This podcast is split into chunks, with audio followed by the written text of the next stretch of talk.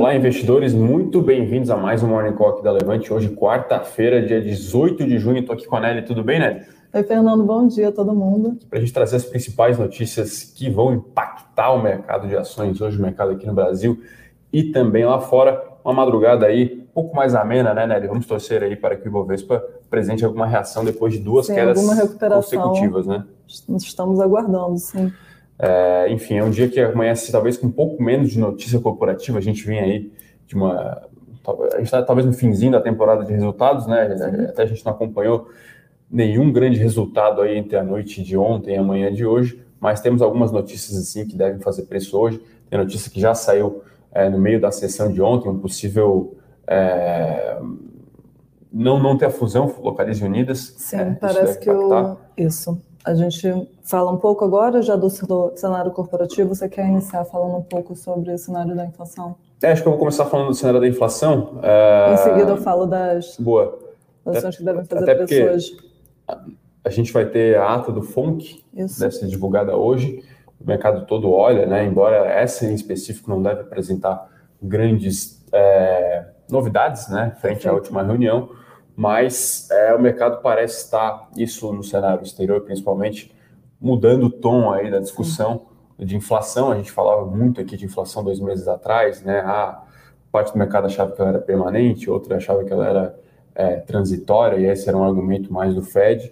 E agora parece que a discussão está indo é, em direção ao, ao crescimento. Como, isso, como vai estar o crescimento? Isso, acho que virou quase o consenso agora que a inflação de fato deve ser transitória, uhum. porém o que se discute agora é a morosidade Sim. que deve levar uhum. a essa inflação. Porque a gente vê outros fatores como variante Delta, por uhum. exemplo, que afetou a situação na China, que fez algumas medidas para limitar as restrições em terminais portuários, por exemplo, entre outras medidas, e isso deve acarretar numa morosidade do que a gente Exatamente. veria a inflação é, se refletindo de, um, de uma forma mais imediata, esses outra, essas outras medidas devem levar, além da variante uhum. delta, entre outros, devem levar a uma maior morosidade da inflação. Então, isso que ainda está sendo discutido. É, na, na, na, Europa já saíram alguns dados também, no Reino Unido, enfim, né, uma, uma inflação que veio abaixo das estimativas. É, alguns dados na China também sugerem uma desaceleração. Hoje já saiu uma possível notícia de uma rodada de estímulos por lá. Então parece que agora a discussão passa a ser outra. E o que, que isso significa em termos de posição, né?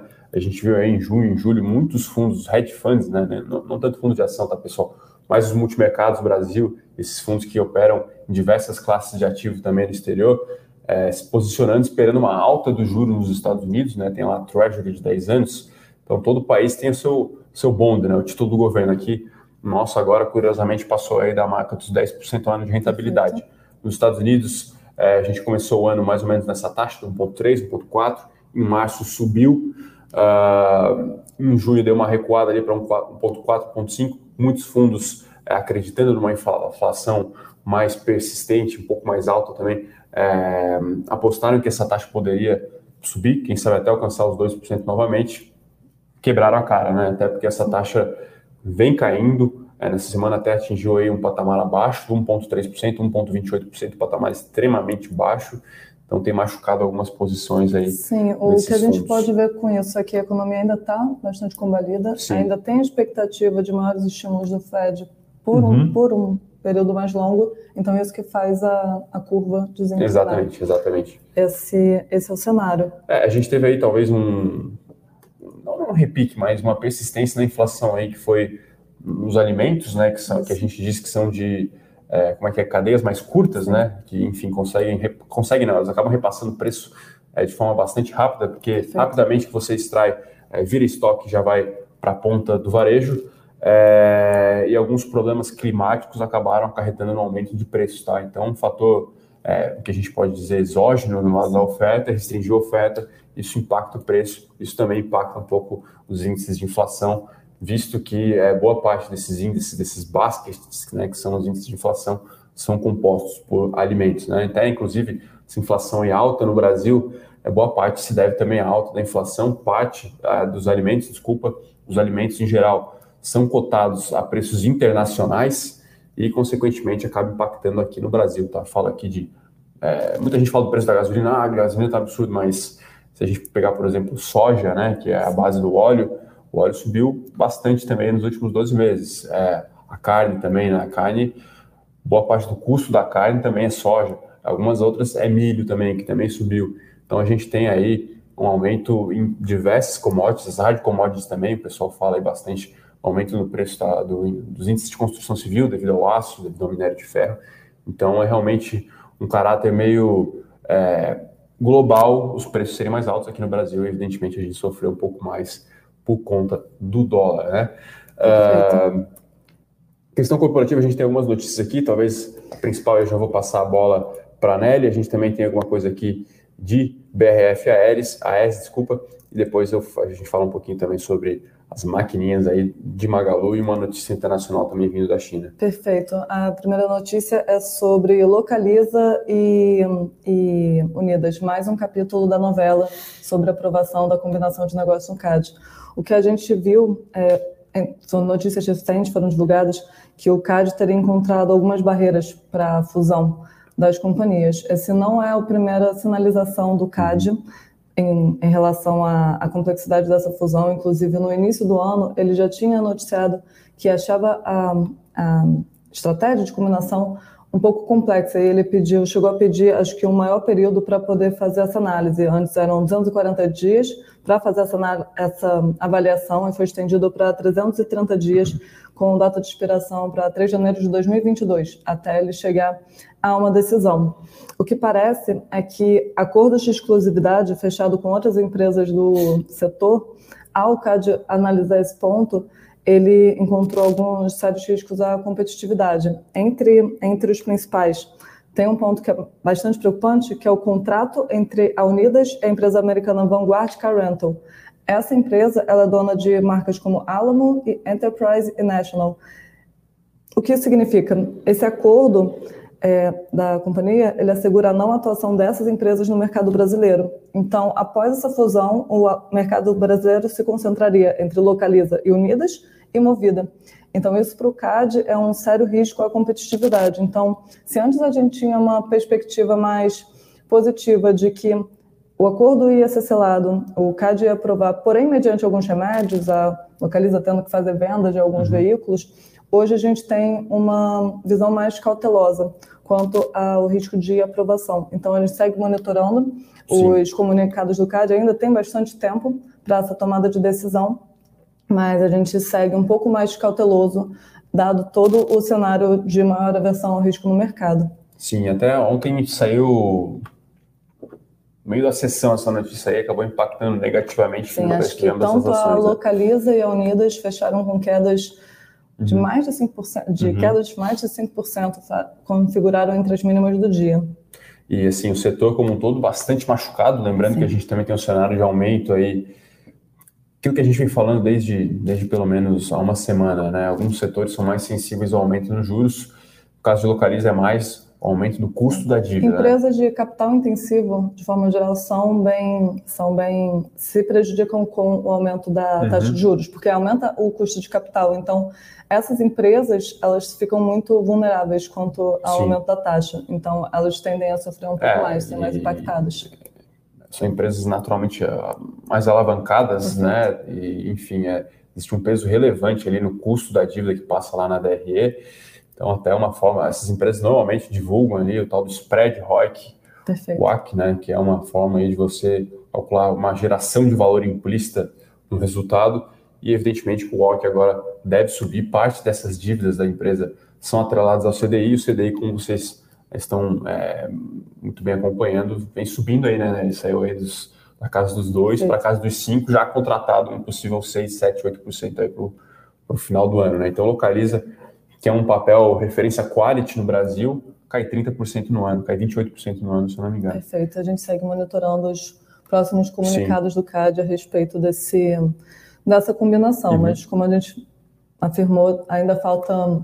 O CAD pediu para estender o período de avaliação, Sim, então é. acho muita água para rolar nessa, nessa novela. Sim. Outra notícia, essa um pouco mais. Essa é um pouco interessante pelo, pelas empresas que fizeram a combinação de acordo, a AES Brasil e a BRF, Companhia de Alimentos, elas combinaram uma, acordaram fazer uma joint venture para a uhum. construção de um novo parque eólico no Nordeste. Qual o objetivo disso? Esse parque ele ia fornecer energia para as metalúrgicas Ferbasa e Minas Ligas. Metalúrgicas, no geral, são muito, tem uma demanda muito acentuada de energia elétrica, então faz sentido essa, esse contrato de fornecimento. E além da própria BRF, a BRF é uma companhia que ela tem se mostrado muito comprometida com métricas ESG uhum. e, e ESG e um, com práticas de um, redução de emissão de gás de efeito estufa. Então, ela tem mostrado uma política de sustentabilidade forte, então esse acordo é, está em consonância uhum. com, com o que ela tem se mostrado comprometida. Esse parque eólico seria um complexo, será um complexo no complexo eólico Cajuína, no Rio Grande do Norte, de aproximadamente 1.200 megawatts de capacidade instalada total. Além disso, o início das obras deve ocorrer ainda em 2021, CAPEX avaliado em 5,2 milhões de reais por megawatt instalado, e o contrato vai ter prazo de aproximadamente 15 anos. Com esse fato relevante, divulgado ontem, a ES aprovou para revisar suas projeções em relação à previsão de investimentos que ela vai fazer entre o período de 2021 e período de 2025. Então, além do fato relevante dessa joint venture, ela aproveitou ontem para revisar algumas, alguns de seus investimentos, algumas de suas projeções. Isso deve ter um impacto positivo no preço da ação hoje. Uhum. Então, é a nossa expectativa que isso se reflita de uma forma positiva. É, sobre essa estratégia da AES, a gente vê de uma forma muito positiva, porque, uhum. um, está diversificando o portfólio da companhia, Sim. antes ligado mais a hidrelétricas, ela agora partindo para outras formas de energia, como o segmento eólico. Dado também que a gente está numa crise hídrica, então a diversificação de, de portfólio é positiva por trocar a fonte de energia, mas também porque a, os preços de energia, o preço spot de energia atualmente está mais elevado. Então, a AES se beneficia também desse, desse fator. E, por fim, é fortalecimento da agenda ISD. Então, como além da BRF, a gente espera que outras companhias Sim. de diferentes setores com, comprometam-se cada vez mais com essas práticas. Então, o caminho natural é elas fazerem alguns acordos de contratação de energia visando uma energia mais limpa. Uhum. Então, a gente vê essa forma essa perspectiva a gente vê de forma positiva para as empresas que querem diversificar por, uhum. portfólio e investir em energia limpa. A gente tem mais uma notícia aqui, até o pessoal ali pergunta de Magalu. Magalu anunciou aí dois programas, um programa de incentivo para sellers, né, para os varejistas, e também a sua maquininha. Esse foi um anúncio realizado ontem. É, é, talvez não faça preço, já que são planos mais de longo prazo, mas a gente enxerga como bem interessante aí. Então, as boas velhas maquininhas aí utilizadas no varejo físico, Magalu vai ter a sua própria agora, fez aí em consonância, em parceria com a Stock, é isso mesmo? Isso, desenvolvida pela Stock, a companhia que inclusive foi adquirida pela, pela, pela Magalu lá em 2020 e, uh, enfim, busca talvez aí é, oferecer mais um serviço no varejo físico, mais uma forma também de é, extrair dados, né, desse desse mercado, enfim, mas também uma forma de estar próximo ao seu parceiro, né? Além disso, ela anunciou também um programa de incentivos aí, é, com o objetivo de aumentar o volume das vendas, e aí é uma, ela faz aí uma escadinha é, entre volume vendido e comissão, uma forma também de incentivar o crescimento do seu seller. Perfeito. Então, a companhia vai aí, enfim, cada cada vez mais tentando fortalecer realmente, fidelizar não só os seus clientes, né, a gente aqui diretamente no varejo, como também seus parceiros, os seus sellers, os varejistas.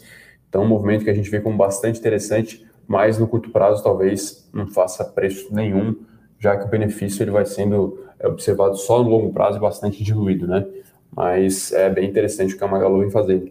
Uma outra notícia essa internacional, que é, enfim, onde eu acabo é, me concentrando um pouco mais, é, mais uma notícia vindo da China, uma, uma, uma, uma notícia, não é bem um rumor, né? É uma notícia que parece ser bem firme, um, um portal é, de bastante renome divulgou, o Wall Street Journal, falando que houve uma possível negligência no IPO da Didi. Lembrando, a Didi realizou seu IPO, é, é uma plataforma de mobilidade urbana, né, do tipo Uber lá da China, realizou sua oferta em meados de junho e ela tem sido vista como uma espécie de é, bode expiatório, talvez, enfim, ela que talvez tenha despertado a ira de Pequim, né? Tem, tem uns termos interessantes que vêm sendo utilizados, mas é, fala-se que possivelmente a companhia estava ciente de riscos incrementais regulatórios e mesmo assim fez a sua oferta.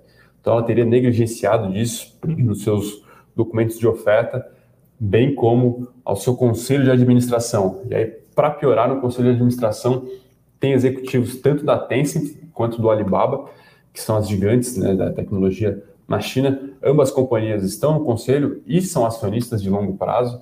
Então, realmente, vive um momento é, conturbado em termos de governança corporativa, uma oferta aí que até na, na, semana foi bem sucedida, a companhia veio com um valuation ok, um valuation bilionário, é, é, enfim, mas depois as ações mergulharam aí diante de toda essa regulação. Então, a gente vê a notícia como negativa para o mercado chinês como um todo, que evidencia aí uma fraqueza né, na, na, na questão da governança, em especial para a Didi, já que ela, ela foi aí, enfim, mais negligente nisso tudo, né?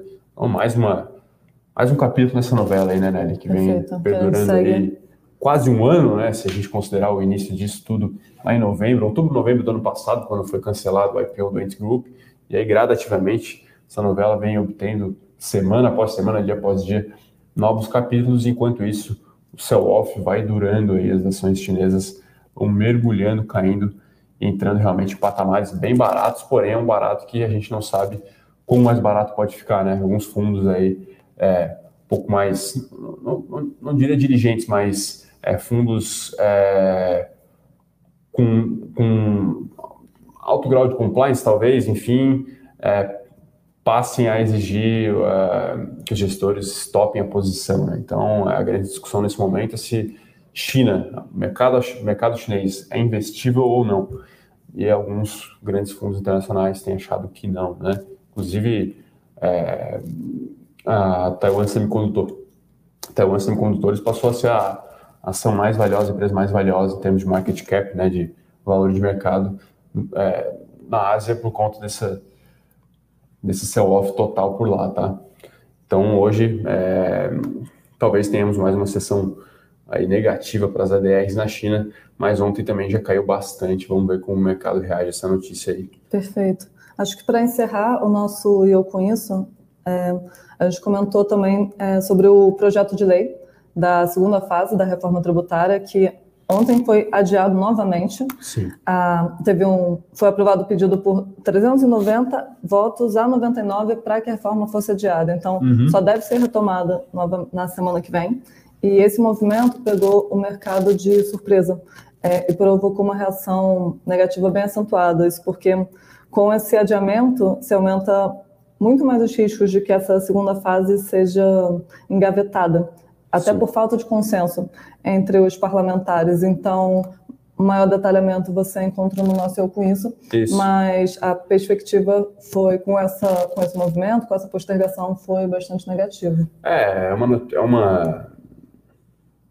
A gente falou aqui algumas vezes, né? A nossa aposta maior era na reforma administrativa, né? Falando em em linguagem de projeto, talvez o VPL da reforma administrativa fosse mais, pelo menos mais claro, né?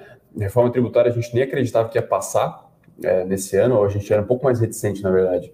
É, as coisas parecem ter mudado, a reforma tributária ganhou aí é, os holofotes, parece ter tido aí o, o status de é, prioritária, né?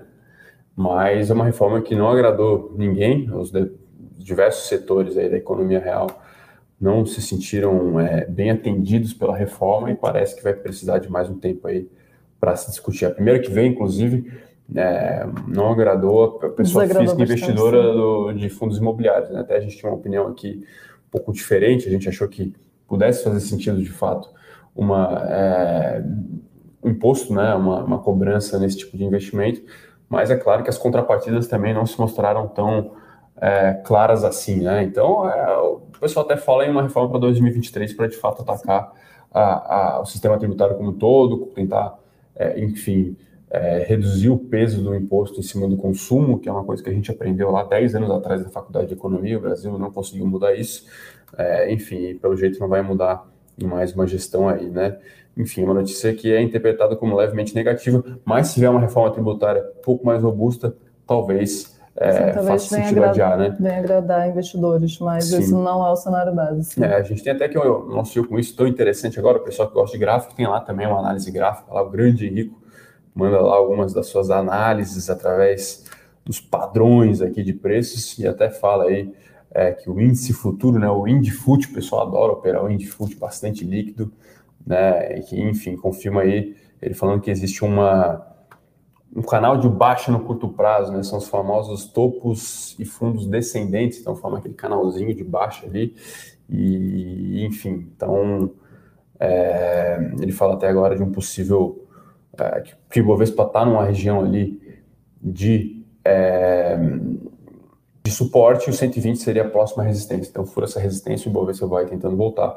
Porém, essa é um, um, canal de curto prazo, longo prazo, ele ainda enxerga uma tendência de alta bem clara ali, principalmente depois da pandemia, tá? Então, esse é o nosso eu com isso, você pode assinar aí, receber as notícias corporativas, notícia macro, análise política aqui e agora também análise gráfica no grande Henrico, para também complementar aí nas notícias. Enfim, é uma sessão que a gente espera um pouco de recuperação, né, Nelly? Duas Sim. quedas consecutivas. Na segunda-feira, o clima azedo. Ontem também, Ibovespa chegou a cair 2,5, acabou fechando com uma queda um pouco menor à medida em que Nova York se recuperava também. Mas a grande verdade é que a gente tem um cenário bastante incerto. Perfeito. Todo mundo, né? No, o clima global é um pouco de incerteza, em especial aqui no Brasil, devido às nossas idiosincrasias. Perfeito. Uh, vamos para as perguntas do pessoal? Vamos, vamos. O pessoal aqui. A gente começa com o Danilo é, agradecendo o nosso Morning Call. Danilo, a gente que Boa. agradece.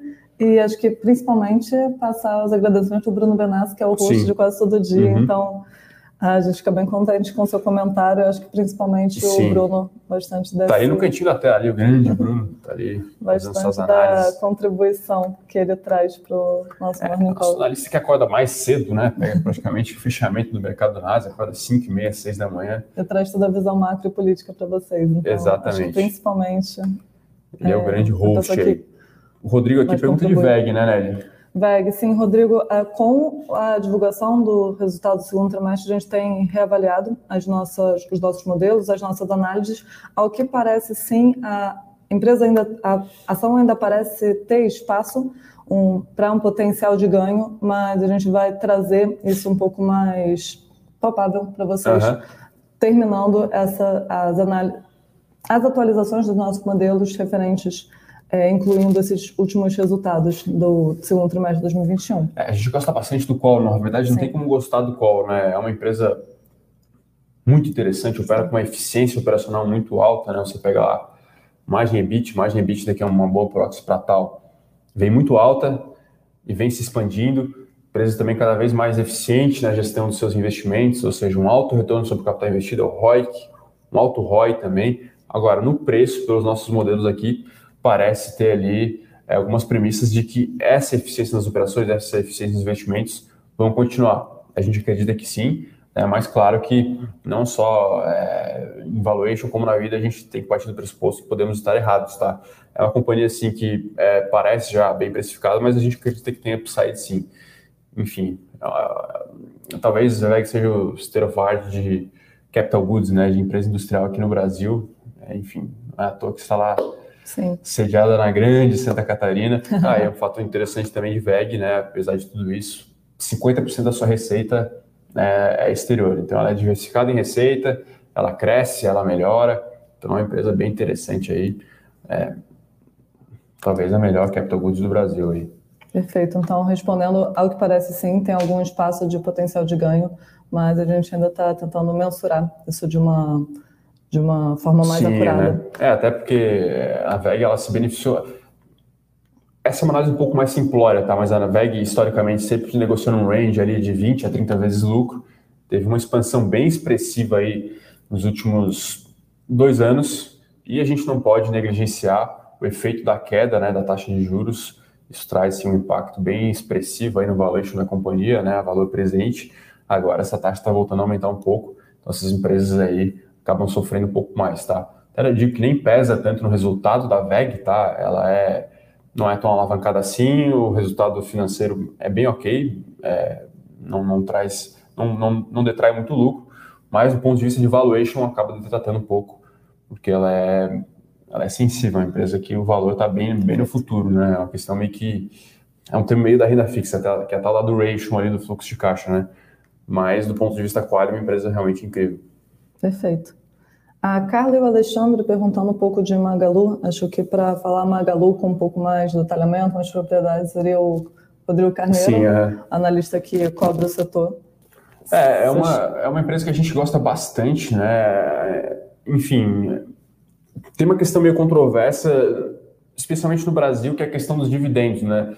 Até a gente, a, gente é um pouco reticente com essa ideia de que é, empresas boas e de qualidade necessariamente pagam dividendos, tá? Isso, ao nosso, ao nosso ver, é, é um pouco perigoso. Tem empresa muito boa, inclusive não dá lucro ainda. Sim. Então, é... é o que eu acho que acaba pesando mais para pagar dividendos, acaba sendo mais a previsibilidade que essa companhia tem. Então, o que a gente vê, setores, por exemplo, um caso clássico é o setor elétrico de transmissão, uhum. que já tem uma receita e um custo definido. Então, é muito mais previsível saber quanto que vai ser o fluxo de caixa uhum. dessa companhia e é muito previsível ela já dizer ao mercado quanto que ela pretende pagar Exatamente. em dividendos. Então, é muito mais sobre a estratégia que a a empresa segue sobre a previsibilidade uhum. do seu fluxo de caixa e menos sobre a qualidade Sim. do seu negócio. É, Acho que seria por esse lado. Com certeza. E como se falou, né, só em adição, o setor elétrico tem dificuldade em crescer. O crescimento é orgânico ou ele tem que ir lá e adquirir novas concessões normalmente.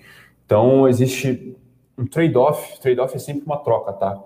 Que é geração de valor e crescimento. Então, o Magalu está completamente focado em crescer. Ele chega e fala para o mercado, ó, vai buscar empréstimo, vai no mercado de crédito, ó, quero continuar crescendo. Ele vai no mercado de capitais, fala, ó, vou aqui emitir novas ações, os tal dos follow-ons, inclusive ela fez um recentemente, eu quero continuar crescendo. Então, ela fala, eu não vou dar lucro, eu não quero expandir muito minha margem agora, porque eu quero continuar crescendo. O foco dela é esse. Até por isso que o mercado paga esses absurdos aí de, de múltiplos de EV receita, né, que é um múltiplo sobre receita, ou preço-lucro, porque sabe e espera que o Magalu continue crescendo, tá? Ah, mas é um absurdo pagar 100 vezes lucro em Magalu, sendo que a gente tem Banco do Brasil a 5 vezes.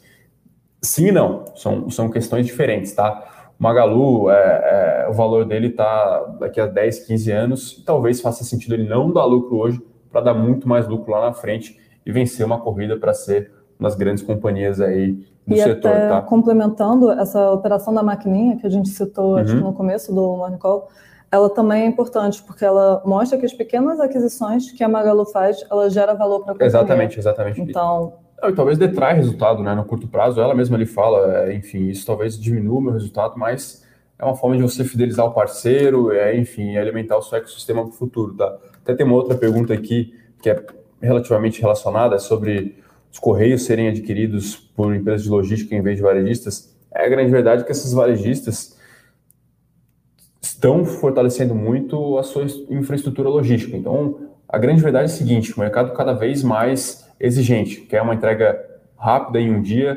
barata e para a companhia ela tem que fornecer isso para continuar competitiva, mas com qualidade. O que é com qualidade?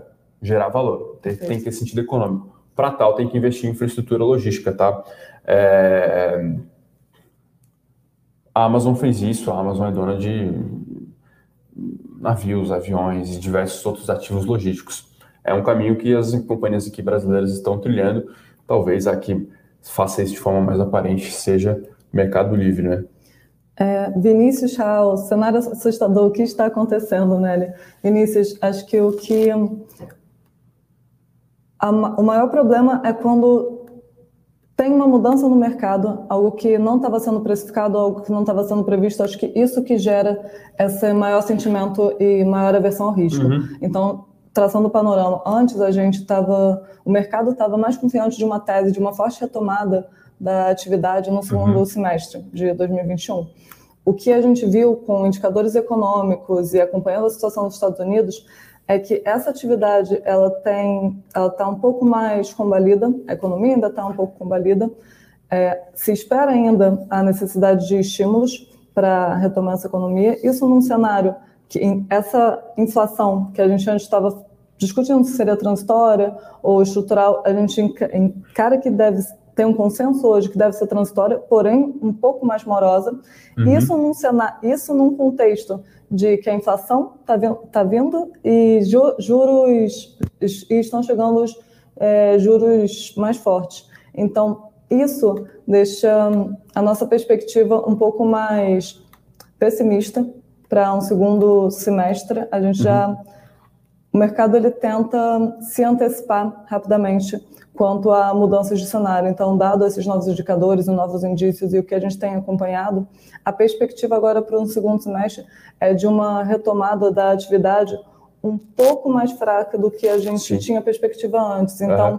nesse cenário, então isso que as, acaba afetando as bolsas, Sim, tanto globais e aqui no Brasil a gente ainda tem algumas idiosincrasias, idiosincrasias que o Fernando complementou, que são principalmente os ruídos políticos e fiscais principalmente também. fiscais é. no sentido de como que a gente vai é, organizar nosso orçamento para o ano que vem, principalmente uhum. no ponto de caber o Bolsa Família e a questão dos precatórios. Exatamente. Então, isso é um agravante para o cenário brasileiro. Nesse contexto, o que a gente está fazendo é organizar e pensar o que, que seriam os melhores setores para ficar alocados. Então, o que se mostra interessante acaba sendo o setor de commodity, uhum. que se beneficia numa alta de preço. Então, celulose, por exemplo, se uhum. beneficia dessa alta de preço, continua sendo um papel interessante para esse momento. Agora, companhias talvez logísticas que se beneficiam mais do volume, menos do aumento do preço, como rumo, a gente precisa analisar melhor, porque Sim, talvez é. sejam companhias que vão sofrer um pouco mais. Então, o que muda agora é que teve uma mudança de perspectiva para o segundo semestre, então uhum. as bolsas estão sentindo isso de uma forma geral e a gente, como analista, está tentando adaptar quais Sim, seriam é. as melhores alocações para esse momento. É, o que a gente observa, acredito que seja um pouco de consenso aqui na área de análise, que a temporada veio boa, tá? Então, o que nos deixa é, tranquilos. É, é, que no micro, a despeito de todos esses problemas econômicos, a gente que reforça mais uma vez, as empresas da Bolsa são líderes nos seus setores, são, é, um, tem, tem características à parte da economia no geral. A temporada veio muito boa, a maioria Sim. das empresas surpreendeu e, enfim, esse movimento da Bolsa aí realmente pegou todo o mercado de surpresa, Sim. tá? A gente acompanha ali também o flow, né, que é o fluxo de, de alocação até de fundos. A gente viu que muito fundo multimercado aí, que como eu falei, tem mais liberdade ao agir, é, apostou na alta da bolsa aí para junho, julho, agosto, enfim, esses três meses em que a gente ia ter a temporada de resultados, é, e acabou aí realmente se surpreendendo com essa, com essa toda mais negativa, tá? O que, que a gente tem falado? Olha, quando o bolso bateu 130 mil pontos, começaram as revisões para cima, a gente falou, ó, calma. É, naquele patamar eu lembro muito bem, eu e o Bruno a gente falando que, ó, tá cara a Bolsa Brasileira? Olha, não tá cara. Bolsa Brasileira não tá cara, mas já não é mais uma baganha. Agora, com Bolsa 117, 118, parece começar a fazer sentido voltar a dar uma olhada e dar aquela pesada um pouco mais forte aí em Bolsa. Não, não, não, não necessariamente em Bolsa, mas em ativos que a gente acha que ficou para trás, tá? O que a gente tem olhado também? NTNB 2026 voltou Perfeito. a estar um patamar interessante, 4,75, e, e, e, fundos imobiliários, que de certa forma negociam é, com preços é, relacionados a essas, a essas taxas longas, mais um prêmio ali de risco. Então a gente acha que estão em patamares bem interessantes. Né, em fundos imobiliários tem a proxy ali do famoso yield, né, que é um percentual de quanto você extrai de renda, de aluguéis, de dividendos, enfim, no ano. A gente vê aí bons fundos negociando a yields acima dos 7%. Então, Perfeito. Então, Vinícius, acho que a sua última pergunta, o Fernando respondeu se a, o mercado não está excessivamente pessimista, dados os bons resultados das empresas. Sim, foi. Acho que o mercado, ele, esses fatores macro e político uhum. afetaram muito a percepção e reação das ações na bolsa, mas para as empresas que o que nos mantém otimistas é, é, o, micro. Os, é. é o micro, é o uhum. micro, são Exatamente. os bons resultados que essas empresas têm tem divulgado. Tem uma pergunta aqui do Márcio, tá? Até eu não acompanho tão de perto o Pão de Açúcar, como eu falei, eu estou um pouco mais é, analisando os ativos internacionais aí, mas pelo que a gente conversa aqui com o Bruno, com o Sim. Rodrigo Yamamoto, que acompanham mais de perto, Pão de Açúcar é um papel interessante, uma empresa muito bem tocada, redondinha. É... Apresentou um resultado não tão bom nesse último trimestre, tá? Mas é uma. No micro, ou seja, é uma empresa defensiva, né? Uma, é, e é uma empresa que a gente ainda vê um grande potencial de ganho. Exatamente. Um, tem um upside bastante elevado. Então... Porém, é condicionado a um evento, né? Sim. Então, é, a empresa ficou, no curto prazo, talvez sem grandes catalisadores. Lembrando que o que, entre aspas, revolucionou a tese de investimento aí foi a questão da, do açaí, né? Que o acionista do Pão de Açúcar ganhou uma uma ação do açaí, e a companhia passou então a vislumbrar a venda de outros ativos, os outros ativos que ela tem aí no exterior, mas é claro que é algo bastante é, imprevisível de quando isso pode sair do papel. Enquanto isso, a ação ao papel, né, como o pessoal gosta de dizer, fica meio largado, mas se voltar aí a, a ter esse tipo de movimentação aí, no famoso M&A, né, fusões e aquisições, uhum. a ação pode voltar a andar, tá? Agora, olhando para o longo prazo, uma empresa bem redondinha, operacional, bom, defensivo, é, gera seu caixa, endividamento controlado, empresa bem, bem interessante. Perfeito.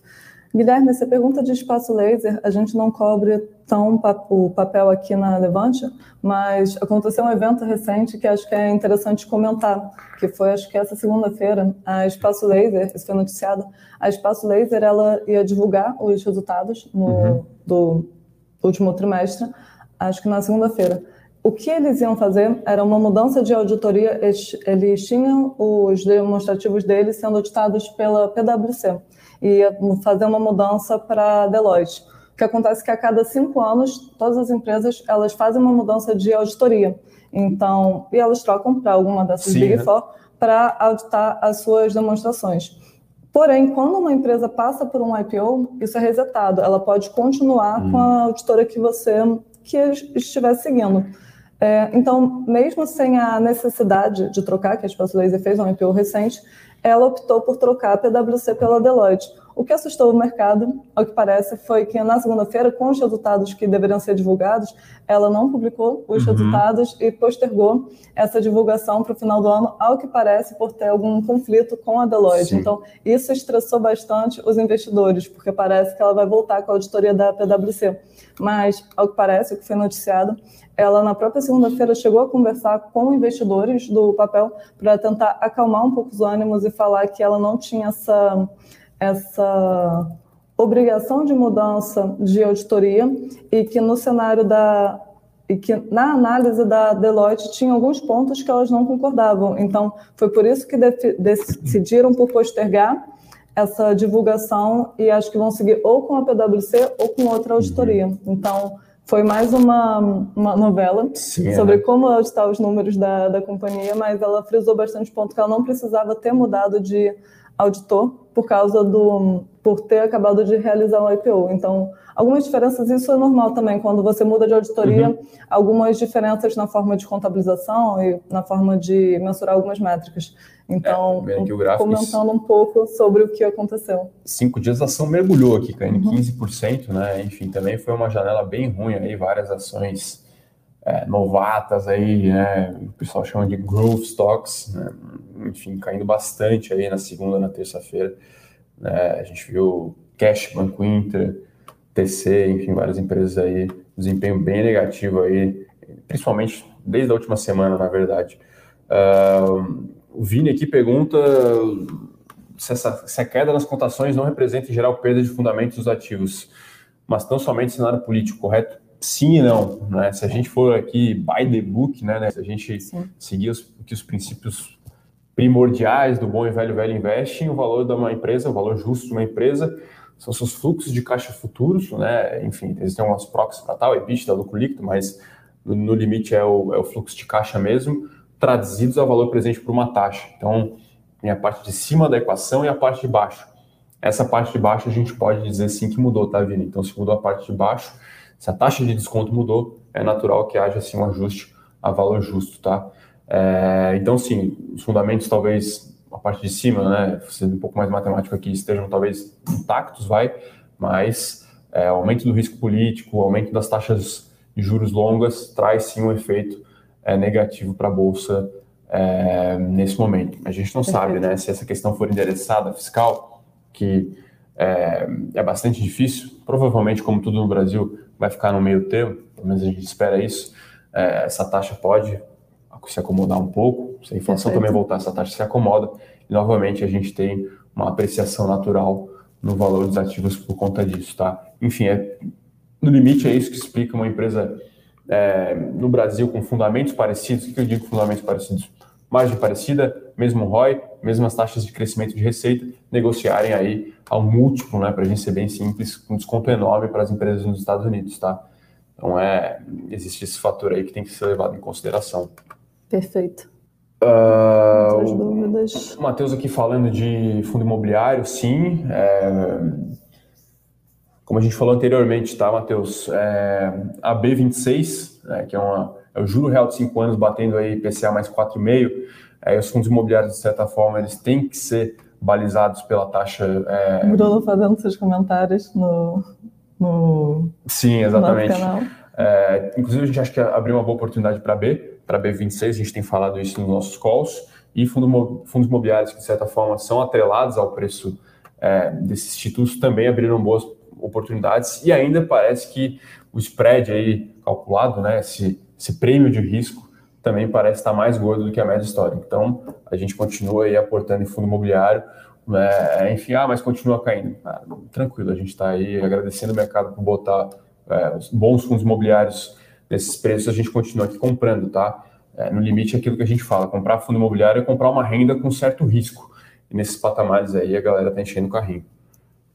Perfeito. Acho que é isso, né? Temos mais algumas dúvidas. Que o René perguntou se o Bruno está de ressaca ontem, Palmeiras 3, São Paulo 0. Enfim, nem assisti o jogo, mas Moema, bastante grito lá pro Palmeiras. Cada gol realmente uma festa. uh, o Adilson aqui pergunta se é momento de aumentar aporte em ouro e dólar para proteção de carteira. Poxa, Olha, a gente acha que faz sentido ter sempre uma exposição a algum hedge. Nesse momento, talvez ouro, tá? Dólar não. Sim, e é... considerando o, como vai se movimentar essa questão fiscal. Acho Exatamente. Que é o principal. Exatamente. É o principal ponto aqui no Exatamente. Brasil do que a gente sente que pode movimentar o câmbio. Exatamente. Principalmente e... essa questão do, tanto dos precatórios quanto do financiamento do Bolsa Família. Exatamente. E assim, né, a gente acha que não é momento de necessariamente reduzir a exposição à renda variável, tá? de repente, um novo aporte, pode ser que você sirva para aproveitar alguma, alguma oportunidade na B, como a gente falou. Agora, reduzir a ação nesse momento é, para aumentar a proteção, aumentar dólar, aumentar a renda fixa, a gente acha que não necessariamente é um bom caminho. São aqueles bons e velhos estudos, né, que é uma boa forma de, entre aspas, não queimar patrimônio, mas de diminuir a sua rentabilidade composta no longo prazo, você comprando na alta e vendendo na baixa, né, tentando fazer esse tipo de adivinhamento. A gente acha que, no limite, que faz sentido são aportes constantes e, quando surge uma oportunidade como essa, tentar pesar um pouco mais a mão no aporte para tentar comprar mais barato, tá? Até inclusive na grande crise, na grande crise não, mas na grande realização que a gente teve do Ibovespa no ano passado, né, no meio da pandemia, e esse foi lá na segunda semana de março, em diversos calls a gente falava, ó, o pessoal falava, não, tô com dinheiro, o que, que eu faço? Então, faz o seguinte, vamos, vamos pegar esse seu montante, dividir em quatro partes, vamos fazer um aporte a cada três ou quatro dias. Qual, qual é a nossa ideia? Não vamos, não vamos tentar acertar, aqui o, o, o, fundo exatamente, mas a gente acha que está num patamar de preços que chegou ao nível de pânico, que não faz sentido nenhum, e bolsa a 75, a, até 80, a 70 mil pontos, pode comprar que no longo prazo vai fazer sentido. Então, essa era a nossa é, recomendação geral de fazer essa divisão dos aportes para tentar fazer um pouco de preço médio bem barato, tá? Perfeito. Vinícius, uh, perguntando sobre a volatilidade, acho que nosso papel como analista acaba sendo não se prender necessariamente a uma tese do que a gente prescreveu para o ano que vem ou segundo semestre é, e está sempre monitorando o que, que o mercado está indicando, o que os, os dados econômicos estão indicando, o que a economia tem apresentado para reformular, se for o uhum. caso, e a, a nossa tese e sempre garantir para o ciclo econômico que for, vão ter papéis Exatamente. que são mais interessantes de ficar alocados ou não. Acho que o nosso papel é mais interpretar Exatamente. em que momento a gente se encontra para poder passar essa recomendação Com da melhor certeza. forma. Assim, o mercado é tático e parece ser cada vez mais tático, tá?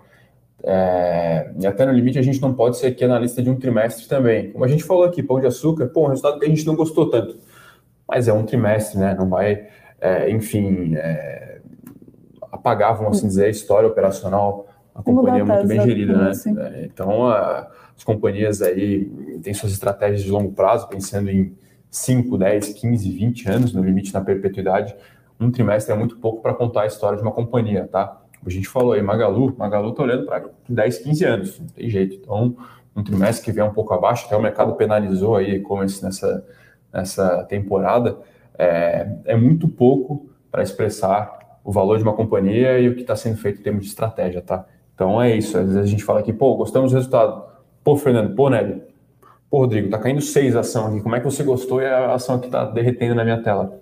Olha, enfim, tem bastante coisa acontecendo no macro também. É, o mercado pode ter antecipado, né? Assim. É, às vezes acontece isso também. Diversas vezes a gente nota isso. A ação sobe 10 no mês e aí quando sai um resultado bom, muito bom, cai 3, 4. Não, o mercado antecipou, então. Então tem, tem essas questões que devem ser olhadas também com, com parcimônia. Perfeito. Bom, acho que é isso então, né, Nelly? Sim, que acho que respondemos a maioria das dúvidas, sim. das perguntas. Né? Enfim, o pessoal que pergunta de do Buffett, que, que do. Vamos ver. Qual é do Buffett? Não é estranho o investidor em valor comprar essa fatia do Nubank? Olha, a gente não sabe exatamente se foi. É, acredito, foi a, foi a Berkshire, né? A notícia é que a Berkshire fez um aporte né, na, na, na rodada de investimentos é, enfim, a gente não tem noção se de fato passou pelo crivo lá do Agora, uma, do, uma do tendência que a gente tem observado até na, nas últimas cartas do Howard Marks no início do ano foi investidores mais tradicionais como o Buffett ou o próprio Sim. Howard Marks têm se mostrado um pouco mais abertos às teses de investimento growth. Então, o Howard Marks é um exemplo de investidor uhum. Super tradicional que é muito apegado à estratégia de value investing. Em todos os seus livros ele cita é, muito a estratégia de uhum. investimento em valor. E recentemente, dado os, a performance que a gente observou de ações de growth nos últimos tempos, esses investidores mais tradicionais têm se mostrado mais abertos a investimentos desse tipo. Exatamente. tipo. Então, não é um movimento que surpreende tanto. É, acho que a gente pode, inclusive, esperar Exatamente. esse movimento mais daqui para frente de a alguns investidores do, desse tipo. O Howard Marks é muito interessante. É, a grande conclusão é que ele praticamente sentiu o golpe ali, né? é, o Buffett, o próprio Buffett tem tido muita dificuldade de superar o S&P 500. É, é, e, enfim, Não o mercado, Buffett, o mercado tem mudado bastante, tá? O mercado tem realmente aí passado por algumas transformações, né? A própria tecnologia tem é, feito. Uh, Sim, tem criado novas formas de Perfeito. investimento. Né? Os fundamentos do mercado mudam também. Exatamente, exatamente. Mas, mas a, a grande verdade é que mercado, empresas então. de crescimento espancaram a empresas de valor na última década, né? Existem alguns índices que o pessoal faz, né? Pegar empresas com PI e P sobre VP, ou seja, preço-lucro e preço sobre valor patrimonial. Você pega né, qual foi o desempenho da uma carteira com, esse, com, as ações com essa característica nos últimos 10 anos, empresas com PVP baixo, preço-lucro baixo nos últimos 10 anos. O growth, né, enfim, espancou isso o valor. Isso deve a mudanças anos. na economia, mudanças no comportamento de investidores. Juros extremamente baixo, é, enfim, então, também... É, acho uma... que é um comportamento que a gente pode começar a, deve começar a ver cada vez exatamente, mais. Exatamente, exatamente. E assim, as empresas de tecnologia, de fato, gerando muita escala, a gente fala aqui bastante de Big Tech, a gente começou a olhar mais carinho aí nos últimos 10, 12 meses, porque são realmente empresas extraordinárias. É diferente da famosa crise de 2000, 2001, né, em que se pagava múltiplo de click page. Hoje, Microsoft, Facebook, Google principalmente, são empresas realmente que atingiram um grau de maturidade, de moat, né, que são diferenciais competitivos que parecem é, imbatíveis. E ainda assim negociam lá 25, 30 vezes o lucro, né? Enfim, Perfeito. mas acho que é isso, né, Nelly? Deixar um acho agradecimento aí a todos pela presença. Bruno Benassi está descansando a garganta, deve ter gritado uhum. bastante, mas amanhã ele está de volta aí. Pessoal, um ótimo dia, muito obrigada. Valeu, pessoal. Excelente quarta-feira a todos. Bons negócios. Para saber mais sobre a Levante, siga o nosso perfil no Instagram levante.investimentos. Se inscreva no nosso canal do YouTube Levante Investimentos. E para acompanhar as notícias do dia a dia e mais sobre a Levante, acesse nosso site levante.com.br.